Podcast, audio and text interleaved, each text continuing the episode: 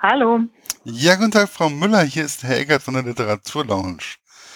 Ja, hallo. Hallo. Ich Ähm, schieße Sie mal gerade an. Eine Sekunde. ja, immer mit der Ruhe. So, da bin ich. So, da sind Sie. Wunderbar. Haben wir beide jetzt einen Kopfhörer auf. Klasse. Genau. So, Sie heißen Gitti Müller. Sie haben das Buch geschrieben, Comeback mit Backpack. Wie kamen Sie eigentlich auf diese Idee, in diese verschiedenen Zeiten mehr oder weniger zu vergleichen? Ja, die Idee ist eigentlich entstanden nach der Reise äh, nach Uruguay und zwar war das äh, 2015. Hm? Ich habe ich hab damals ähm, entschlossen, nach Uruguay, ähm, mich entschlossen, nach Uruguay zu fahren und habe den Flug gebucht und habe anschließend erst recherchiert und festgestellt, oha, das ist ganz schön teuer da. Und äh, da bekam ich die Idee, Mensch, wie war das denn nochmal? Du bist doch damals, als du Anfang 20 warst, ein Jahr lang mit dem Rucksack durch Südamerika gereist. Das war äh, aufregend, abenteuerlich und äh, preiswert. Wie wär's denn, wenn du das einfach nochmal machst? Mhm. Und so ist diese Idee entstanden, einfach nochmal mit dem Rucksack loszuziehen. Und da fand ich dann, das waren ja immerhin 35 Jahre, ähm, die dazwischen lagen, äh, das so ähm, aufregend eigentlich, wie sich das alles verändert hat, dass ich dachte, hey, da könnte man ein Buch drüber schreiben. Was mir aufgefallen ist, war, dass es irgendwie nicht so verklärt war. Also wenn ich jetzt zum Beispiel mm, meine alten Fahrtentagebücher rauskrame, was ich dann danach auch getan habe, ähm, fällt es mir unwahrscheinlich schwer, das Ganze nicht irgendwo ein bisschen durch die nostalgische Brille zu sehen. Wie schwer war es, neutral zu bleiben bei dem Buch, was ich, was ich sehr gut fand. Also neutral, ich glaube nicht, dass ich neutral bin. Ähm, aber sagen wir mal so, ich habe mich auf beides eingelassen. Ich habe mich damals 1980 eingelassen, auf eine Art zu reisen, die sehr abenteuerlich war. Und ähm, ich habe mich jetzt 2015 einfach auf eine andere Form des Reisens auch eingelassen und äh, die sehr, sehr viele Vorteile auch hat, wenn man das vergleicht und eben nicht nur Nachteile, die sie auch hat. Ne? Also ich glaube nicht, dass ich da neutral bin, sondern ich habe einfach versucht, bei beiden die Vorteile vor allen Dingen zu sehen. Und da kommt man dann automatisch dahin festzustellen, ah ja, es war nicht alles besser früher, aber einiges ähm, war auf jeden Fall anders. Also ich würde das auch so beschreiben. Es war weder, weder ist es heute besser, noch war es damals besser. Es ist einfach komplett anders und ich bin froh, dass ich damals diese Erfahrung machen konnte. Aber ich würde zum Beispiel heute nicht unbedingt darauf bestehen, ähm, in, in diesen alten klapprigen Bussen zu fahren oder hinten auf LKWs drauf äh, Ja. zu sitzen, weil es keine andere Verbindung gibt. Was ich ja sowieso, also ich fand das sehr äh, abenteuerlich, diese Geschichte, wo sie mit dem LKW mehr oder weniger hinten, auf dem LKW hinten drauf waren und dann auch, sind sie glaube ich auch von Grenzsoldaten mehr oder weniger auch aufgehalten worden. Oder von Richtig, Soldaten mhm. aufgehalten worden und durften in einen bestimmten Bereich nicht mehr einreisen. Richtig.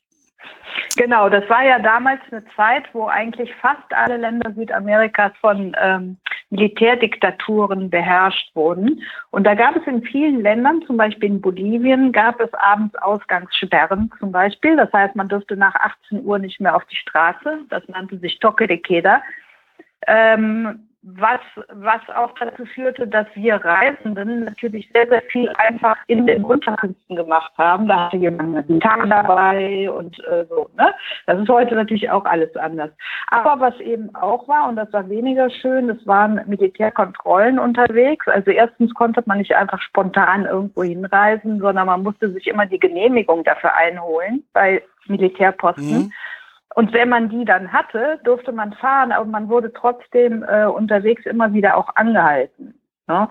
Und ähm, da musste man halt äh, aus dem Bus steigen, die Hände an die Buswand legen und wurde dann abgetastet nach Waffen. Und äh, das war zum Teil schon sehr, sehr unangenehm auch. Also einfach vom Gefühl her. Ne? Ja, das kann ich mir nicht vorstellen. Und ähm, wobei, was ich sehr schön fand, war auch, wie Sie beschrieben haben, ähm, wie es war, in dem Regenwald mehr oder weniger auch zu reisen. Mhm.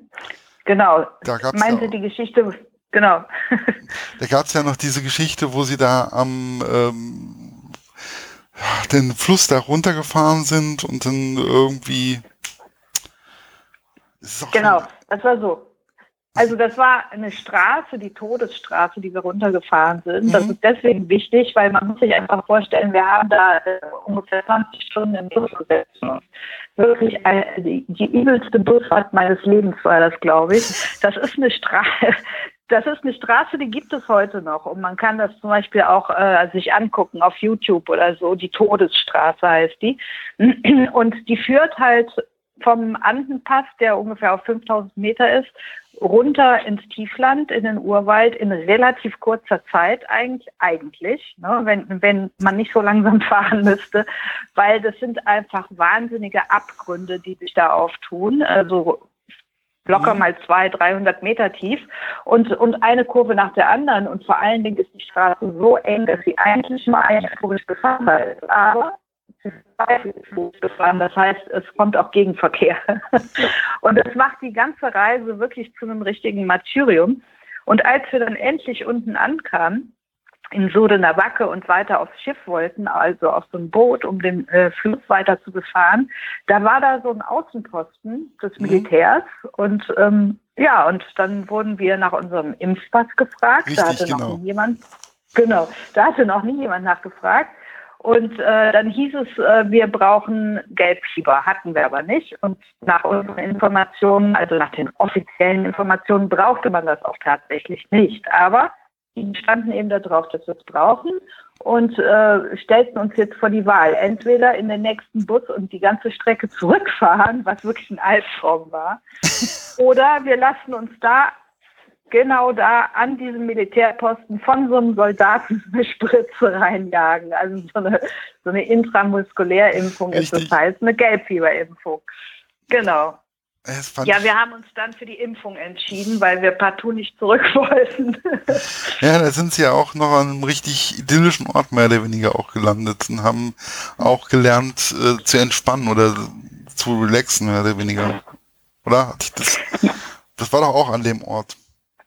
Ja, genau. Das war dann äh, sozusagen unser Ziel. Das war, äh, das hatte uns halt jemand empfohlen. Das war ein Freund von einem Freund, der wiederum einen Freund kannte. Ne? So lief das ja damals. Ja, ja. Und der hatte, der hatte eine Farm da unten im, im, im, in diesem Tiefland.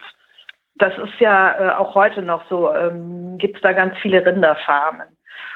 Und den wollten wir besuchen, genau. Und als wir dann da waren, gab es kein Wegkommen mehr, weil Regenzeit war. Und dann waren wir quasi, hatten wir da so ein Zwangschillen, würde man das vielleicht heute nennen.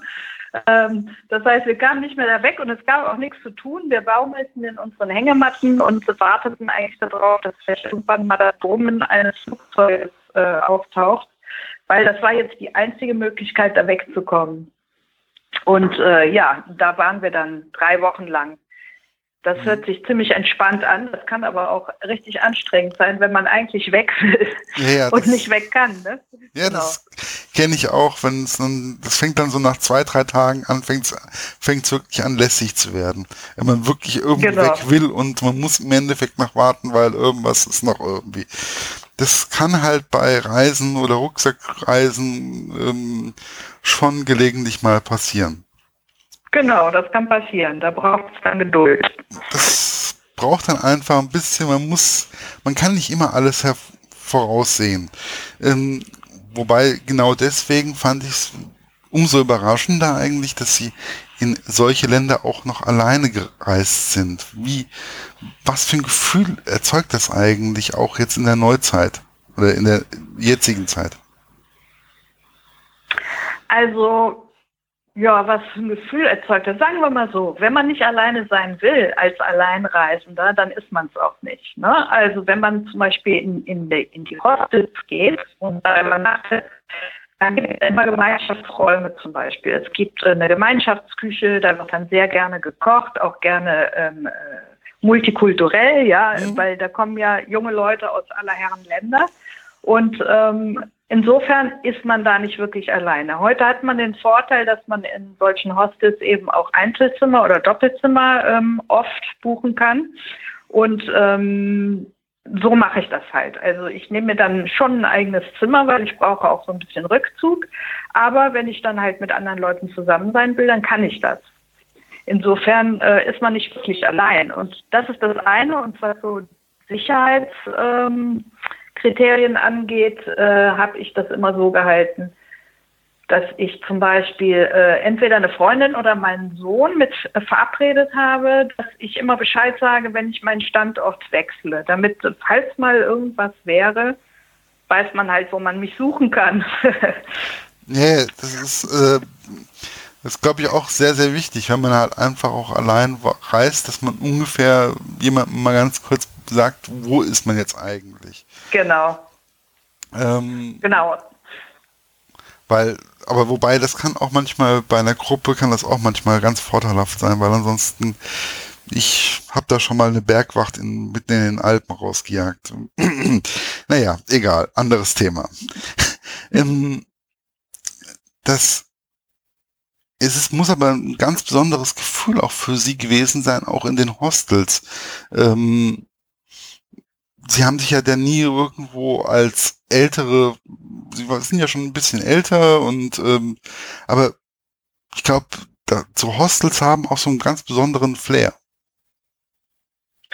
Ja, also ich muss sagen, das erste Mal jetzt, also als ich 2015 halt dieses Comeback mit dem Rucksack hatte, ähm, als ich dann das erste Mal tatsächlich in so ein Hostel eingekehrt bin, das war ein Montevideo, das war schon so erstmal ein bisschen mulmiges Gefühl, weil ich keine Ahnung hatte, wie, wie nehmen die das auf? Vielleicht mhm. finden die das ja total lächerlich, dass so eine ältere Dame, sag ich jetzt mal, ich bin ja immerhin schon 60, dass die da jetzt so auftaucht in, in so einem Hostel.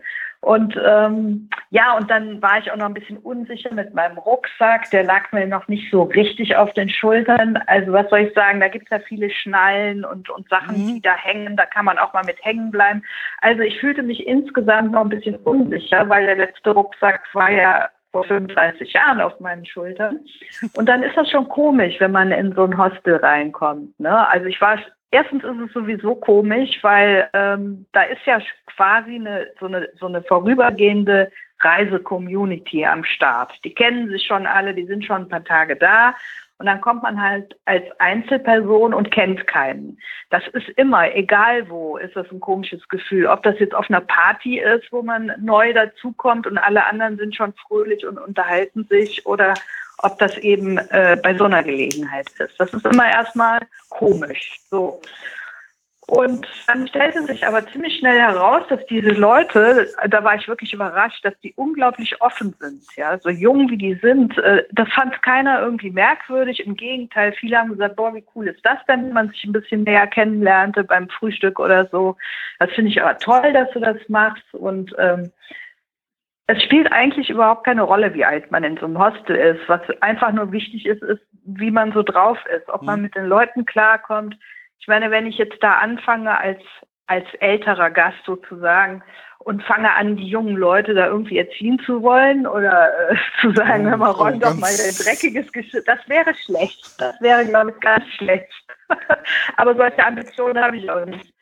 Also insofern ähm, wenn man da selber offen ist, dann ähm, gibt es überhaupt keine Probleme, gar keine. Im Gegenteil, das ist ein sehr inspirierender und spannender Austausch einfach mit den jungen Leuten. Ich fand das sehr anregend. Also ich hatte das Gefühl, äh, Sie hatten ja auch über Airbnb, hatten Sie, glaube ich, auch mal irgendwo, sind auch gelandet. Genau. Das war auch, glaube ich, Montevideo, oder?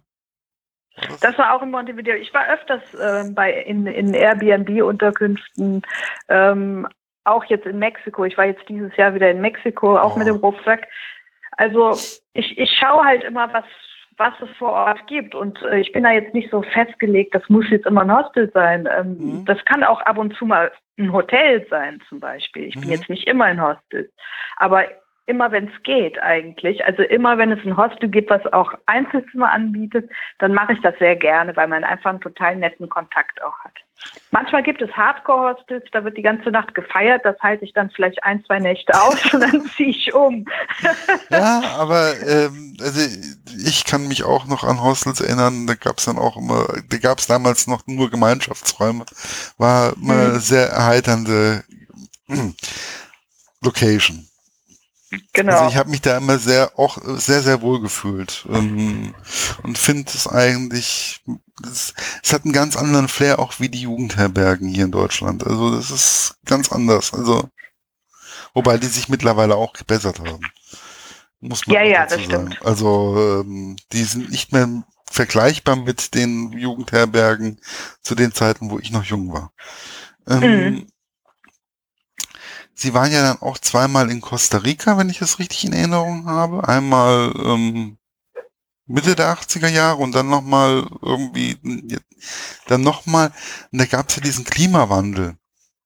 Ja, genau. Den, die, sie haben ja den Klimawandel sehr, sehr schnell, den konnte man da sehr schnell erleben. Ähm, das ist richtig. Mhm. Und was für ein Gefühl ist es, wenn man auf einmal sieht, dass da dieser Sandstrand, der so schön war, auf einmal weg ist? Oder ähm, wie naja, gehen, die, Leute, wie gehen so. die Leute damit um auch? Die Leute vor Ort, hm? meinen Sie? Ja, also die Leute vor Ort, also ich war da eben 1980 auf dieser einjährigen Rucksackreise, war ich eben auch in Costa Rica und da hatten wir da tatsächlich so unser kleines persönliches Paradies gefunden.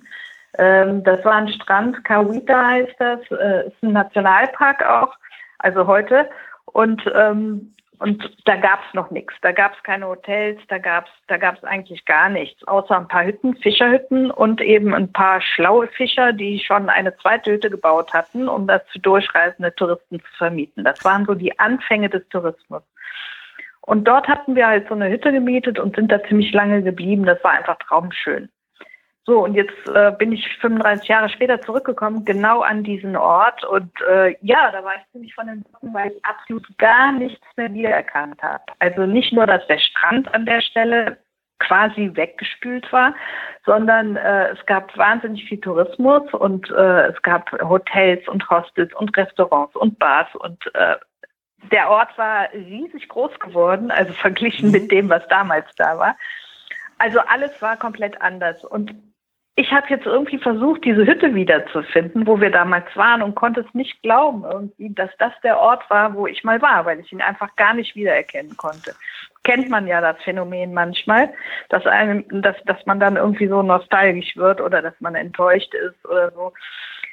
Ja, Aber ich kann gar nicht sagen, dass ich enttäuscht war. Ich war einfach völlig irritiert und ähm, und dann muss ich sagen, ich habe dann mit so, äh, ich habe den Nationalpark besichtigt, zusammen mit einem Nationalpark-Mitarbeiter. Und das war sehr, sehr spannend. Also der hat mir dann eben auch gezeigt, hier, das zum Beispiel, das war hier das Parkwächterhäuschen, das stand mittlerweile im Wasser. Da ragten nur noch so vier Stelzen raus mhm. und, und so ein Boden. Und das war damals, war dieses Häuschen eben mehrere Meter ähm, in, also in Inland, ja.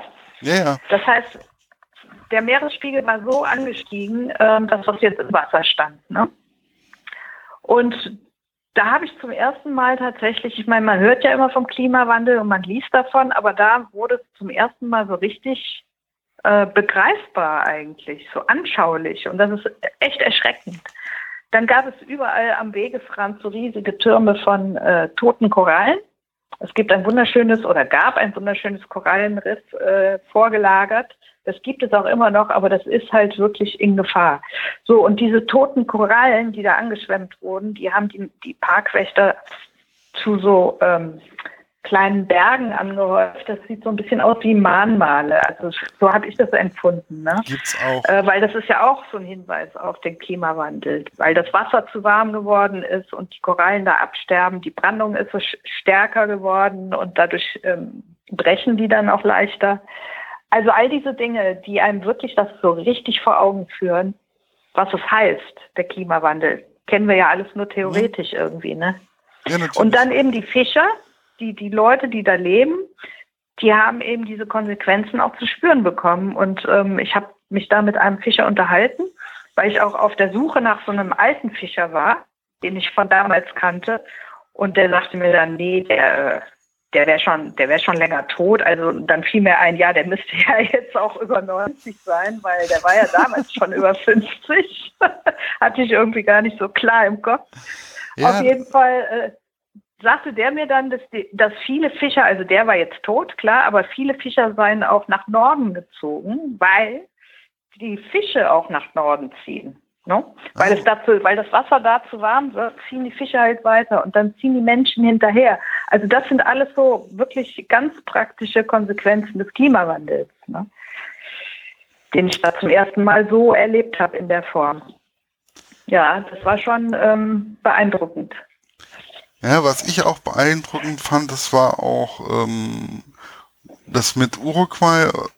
Da waren sie ja auch, da waren sie ja nur 2015. Mhm. Bei der, bei der genau. digitalen Fahrt mehr oder weniger. Ähm, da war doch, glaube ich, auch in Uruguay gab es da auch dieses Dorf ohne Strom. War das Uruguay? ja, das? genau. Ah. Ja, ja, das ist in Uruguay. Cabo Polonio heißt das. Ja, sorry, ich habe da auch nicht immer alles noch so locationsmäßig. Nee, ist klar. So im Kopf, ist auch schon ein paar Wochen her, wie Sie ja wissen. Mm. Aber was für ein Gefühl ist es eigentlich, in so ein Dorf ohne Strom reinzugehen? Das muss ja doch ein ganz ja, besonderes, weil, weil, weil das kann ich mir ja heute ja. nicht mehr, das kann, kann ich mir heute nicht mehr vorstellen. Also ich weiß, wie es, äh, es ist zu zelten ohne Strom und ohne fließend Wasser und so weiter, aber ein Dorf kann ich mir irgendwie gar nicht mehr vorstellen.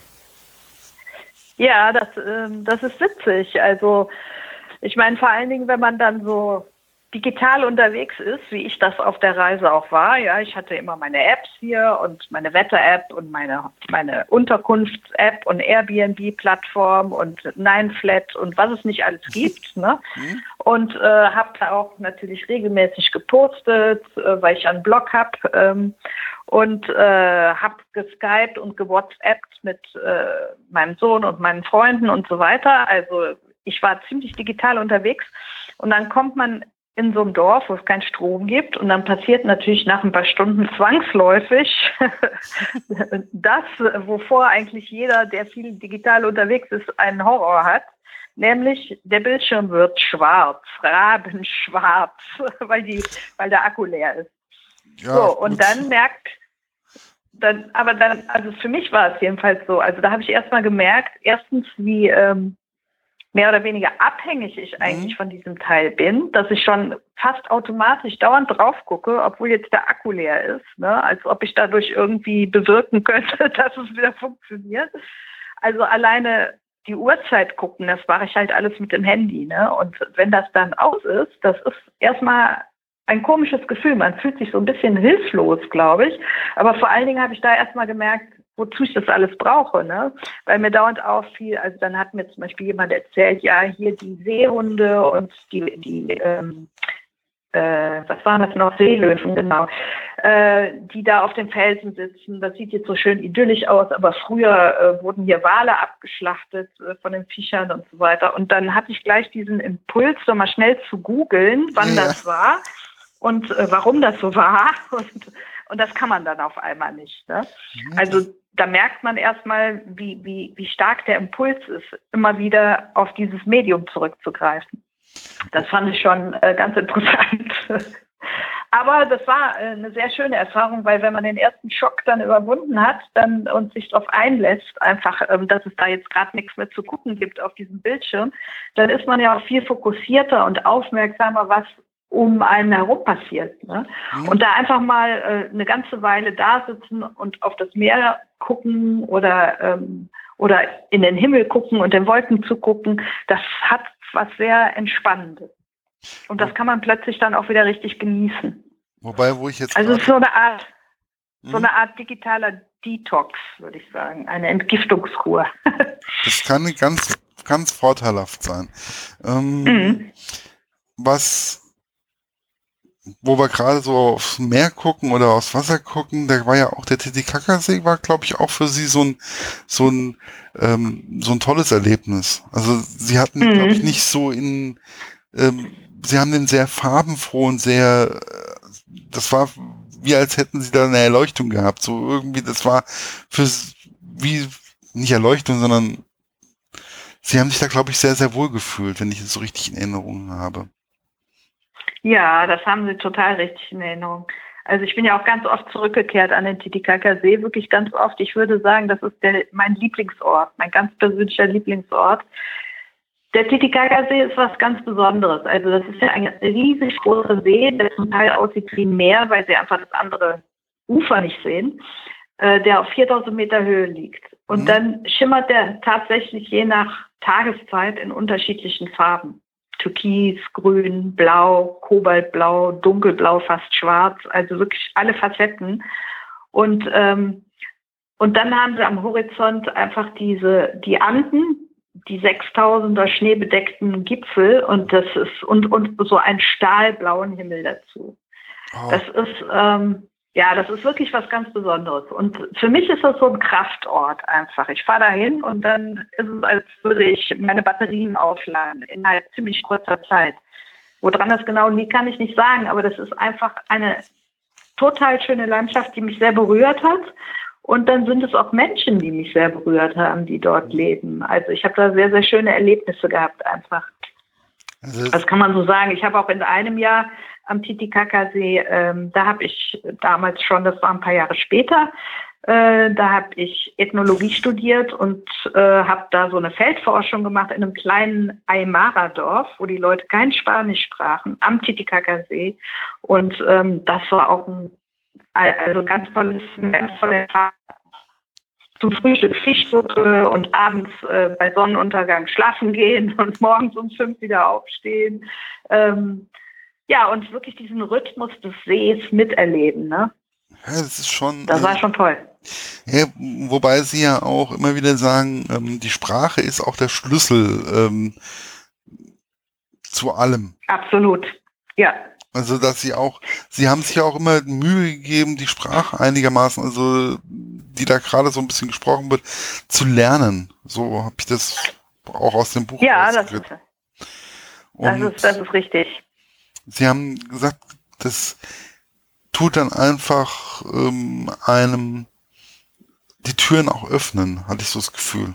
Oder ja. Das ist auch meine Erfahrung. Also wenn ich ähm, in ein Land reinkomme, muss ich die Sprache irgendwie ein bisschen beherrschen, beziehungsweise muss mit den Leuten vernünftig umgehen.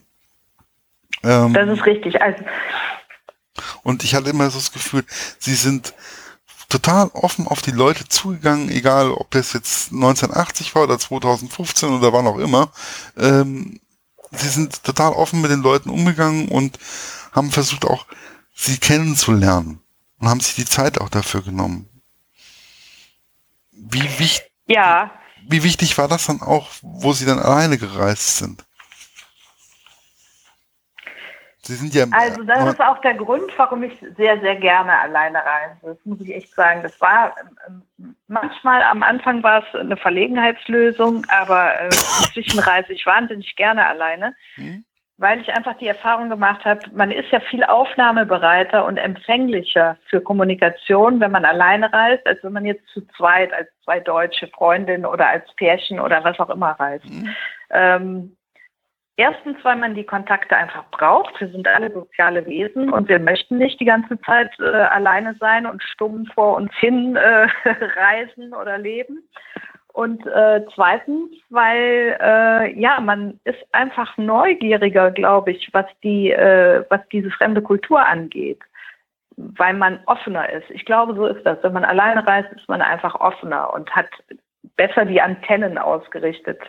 Und wenn ich zum Beispiel alleine in einem Bus sitze und von A nach B fahre, dann werde ich natürlich eher von einem Einheimischen angesprochen, als wenn wir da zu zweit sitzen hm, und uns möglicherweise sogar auf Deutsch unterhalten. Ne? Also das, ähm, das ist mir ist immer wichtig, Kontakt zur einheimischen Bevölkerung zu haben, weil ich auch von Natur aus einfach neugierig bin und ähm, und und weil man einfach total viel lernen kann von anderen Kulturen, wenn man offen ist und, und äh, akzeptiert, dass man Dinge auch anders sehen kann, als wir das tun oder als wir das gewohnt sind zu tun. Äh, wenn man das akzeptiert und weiß, dass es eben verschiedene Perspektiven auf alles gibt, dann kann man, dann kann man sich selbst mh, hm, wirklich bereichern auch mit diesen Erfahrungen. Es war ja auch, ähm, für sie ist es ja auch immer so wichtig, wenn sie in einem Land gelandet sind, dann die erste Fahrt mehr oder weniger mit dem Taxi zu machen. Einfach auch um ein Gefühl genau. zu kriegen. Ähm, das fand ich, das fand ich irgendwie ziemlich lustig, weil diesen Ansatzpunkt, den kannte ich noch gar nicht. Ähm, der ist natürlich für mich auch neu. Das habe ich 1980 nicht gemacht. Das konnte ich mir gar nicht leisten, Taxi. Aber das mache ich jetzt immer so. Das muss man wirklich dazu sagen. Ich komme irgendwo an und die erste, dann habe ich die erste Nacht gebucht in einem Hostel oder Hotel oder whatever. Aber die erste Nacht ist gebucht. Das geht ja super über die App. Und dann nehme ich mir vom Busbahnhof oder vom, vom Airport oder wo immer ich da ankomme, ein Taxi zu dieser Unterkunft. Und auf der Fahrt lerne ich halt schon wahnsinnig viele Sachen über den Ort, über die Menschen, über das Land. Äh, das finde ich immer ganz lustig auch mit den Taxifahrern, ja. Also was ich aus dem Buch ähm, Punkt 1, was mir, was ich da rausgezogen habe, war, Scheiße, ich habe schon wieder Fernweh. Ich krieg's jetzt schon wieder. Also ich weiß, wo mein Rucksack steht.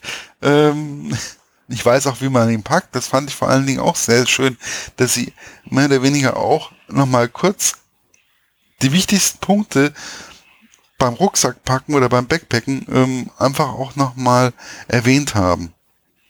Das fand ich, das hat mir so viel Freude bereitet, weil dann hatte ich das Gefühl, okay, die weiß genau, wovon sie redet und äh, da bin ich dann sehr, sehr leicht in das Buch eingestiegen. Mhm. Okay. Fand ich, ist glaube ich auch sehr wichtig. Ähm, gibt es einen Unterschied eigentlich zwischen den Südamerikanern und den Mittelamerikanern? Noch so einen wichtigen Unterschied? Ähm, da muss ich gerade mal kurz selber nachdenken, ob man das so verallgemeinern kann. Also, jein. Sagen wir mal so, ähm, also es kommt darauf an, was man jetzt unter Mittelamerika versteht. Wenn man Nee, kann man auch nicht sagen. Also ich wollte gerade sagen, in Südamerika gibt es ältere und reichere Kulturen, aber das stimmt so auch nicht, weil in Mexiko haben wir die Mayas, die Azteken, die Tolteken. Ähm, da haben wir auch jede Menge wunderbare Kulturen. Und eigentlich rechnet man aber Mexiko zu Nordamerika, Kontinent. Aber im, im Allgemeinverständnis ist es ja Mittelamerika. Nee, kann man so nicht sagen eigentlich. Ähm, ob da, ob es da Unterschiede gibt. Es gibt Länder in, in Mittelamerika, sagen wir mal, die haben schon einen stärkeren Einfluss von USA, den spürt man. Ne? Also zum Beispiel in, Costa, in, Costa Rica, die Städte, die sind alle äh, so schachbrettmäßig gebaut. Ne?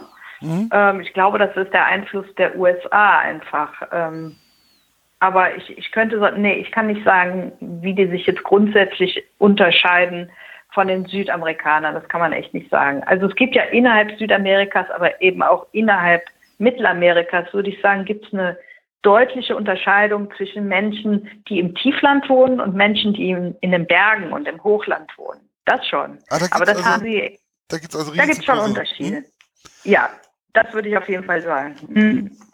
Ja, es ist schon, äh, also ich finde, es ist für mich ein Plädoyer, ähm, egal wie alt man ist, man kann auf jeden Fall noch seinen Rucksack packen und man kann sich auf Wanderschaft begeben oder auf Fahrt begeben oder was auch immer. Ähm, ich finde es, das hat mir einfach auch ein bisschen Mut gegeben. Also, weil mit über 40 kommt man sich dann auch langsam sicher ein bisschen alt vor.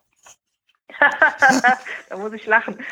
ja, ich weiß, aber ja, aber äh, das ist halt einfach, wenn ich mit, mit meinen Jugendgruppen unterwegs bin, dann komme ich mir halt auch langsam sicher so ein bisschen. Hm? Mhm. Ja. Also ich kann nur empfehlen, möglichst viel mit diesen Jugendgruppen weiterzumachen, weil ähm, ich finde, dass die Begegnung mit den jungen Leuten mich irgendwie auch jung hält, weil man einfach den Geist offen hält ne? und, und, und offen ist für andere Ideen und andere Perspektiven. Ich glaube, das ist, also geistig flexibel zu bleiben, das ist ja eins der wichtigsten Dinge beim Altwerden, um jung zu bleiben, sagen wir mal so. Also ich kann auch nicht mehr aufhören. Also so richtig aufhören, ich versuche schon seit zehn Jahren, glaube ich, und ich krieg's immer noch nicht hin. Also dementsprechend, diese, dieser Zug ist, glaube ich, komplett abgefahren. Weil dann klingelt das Telefon, kannst du mal kurz helfen? Mach mal, hilf mal. Und dann sagt man dann doch wieder ja. Ähm, aber was mir aufgefallen ist, sie neigen auch durch die digital, durch das Handy und so weiter auch ein bisschen zur Helikoptermama. Ähm, oder hat es mittlerweile, oder, oder hat es mittlerweile gebessert?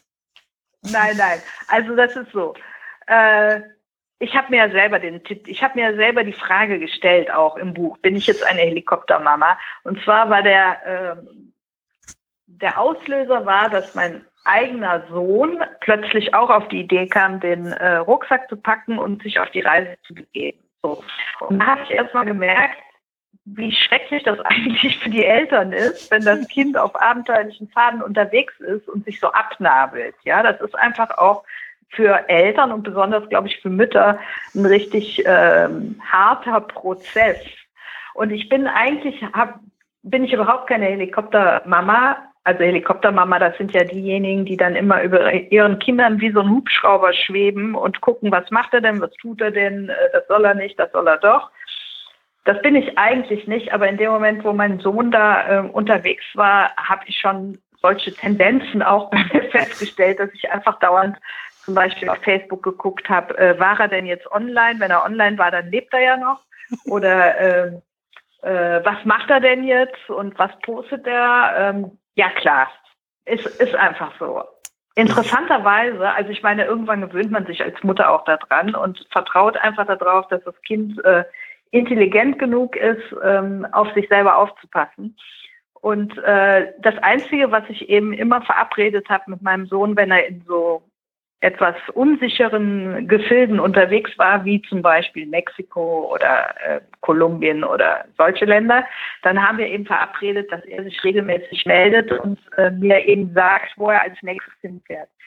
Hat er aber bei mir jetzt, 2017 war ich ja in Mexiko, hat er darauf bestanden, dass ich das auch mache. Also ihm mitteile, wo ich bin. Ne? Also das ist jetzt so ein ähm, bilateraler Vertrag, würde ich mal sagen, der aber auch Sinn macht, ne? gerade wenn man eben alleine unterwegs ist. Und ich habe mich dann mit der Zeit einfach dran gewöhnt, ähm, dass er auf seinen eigenen Füßen steht und dass er klarkommt und dass er Spaß hat und äh, ja, genau. Und habe mich dann etwas zurückgehalten. Wobei ich glaube, das ist sowieso das Wichtigste, dass man beim Reisen einfach offen ist, dass man Spaß hat und dass man, ja. Absolut. Sich selber treu bleibt. Das ist egal, genau. ob man in, in einer Gruppe reist oder ob man alleine reist. Hauptsache ist, glaube ich, dass man reist. Dass man ja. Horizont versucht zu erweitern. Und es ist egal, ob jetzt Südamerika, Mittelamerika oder irgendwo anders dahin. Hauptsache ist, man reist und man begibt sich mal vielleicht mal 500 Meter von den ähm, ausgetretenen Touristenfaden einfach mal weg. Ja, man, man macht ja auch dabei so eine innere Reise, würde ich sagen. Das heißt, man verändert sich selbst, man lernt sich besser kennen und man entwickelt sich und verändert sich, genauso wie die Länder sich im Laufe der Jahre verändern. Und ähm, deswegen sage ich auch tatsächlich, ich war froh, als mein Sohn das eben auch machen wollte. So eine Reise ist, äh, da lernt man einfach viel mehr fürs Leben als auf jeder Universität. Mhm. Und ich kann nur sagen, nach, nach meiner ersten Reise, die natürlich sehr lang war, ein Jahr lang, aber das hat mich so verändert, dass ich zurückkam und äh, meinen Beruf aufgegeben habe. Also ich war stand damals schon im Berufsleben. Ich habe dann mein Abitur nachgemacht und äh, habe angefangen zu studieren. Das alles ist ein Ergebnis dieser Reise gewesen und äh, ich bin dann wirklich mit viel Energie und Motivation quasi nochmal neu mit 24 nochmal neu durchgestartet sozusagen. Ne? Also deswegen kann ich das nur jedem empfehlen. So Reisen tut gut einfach.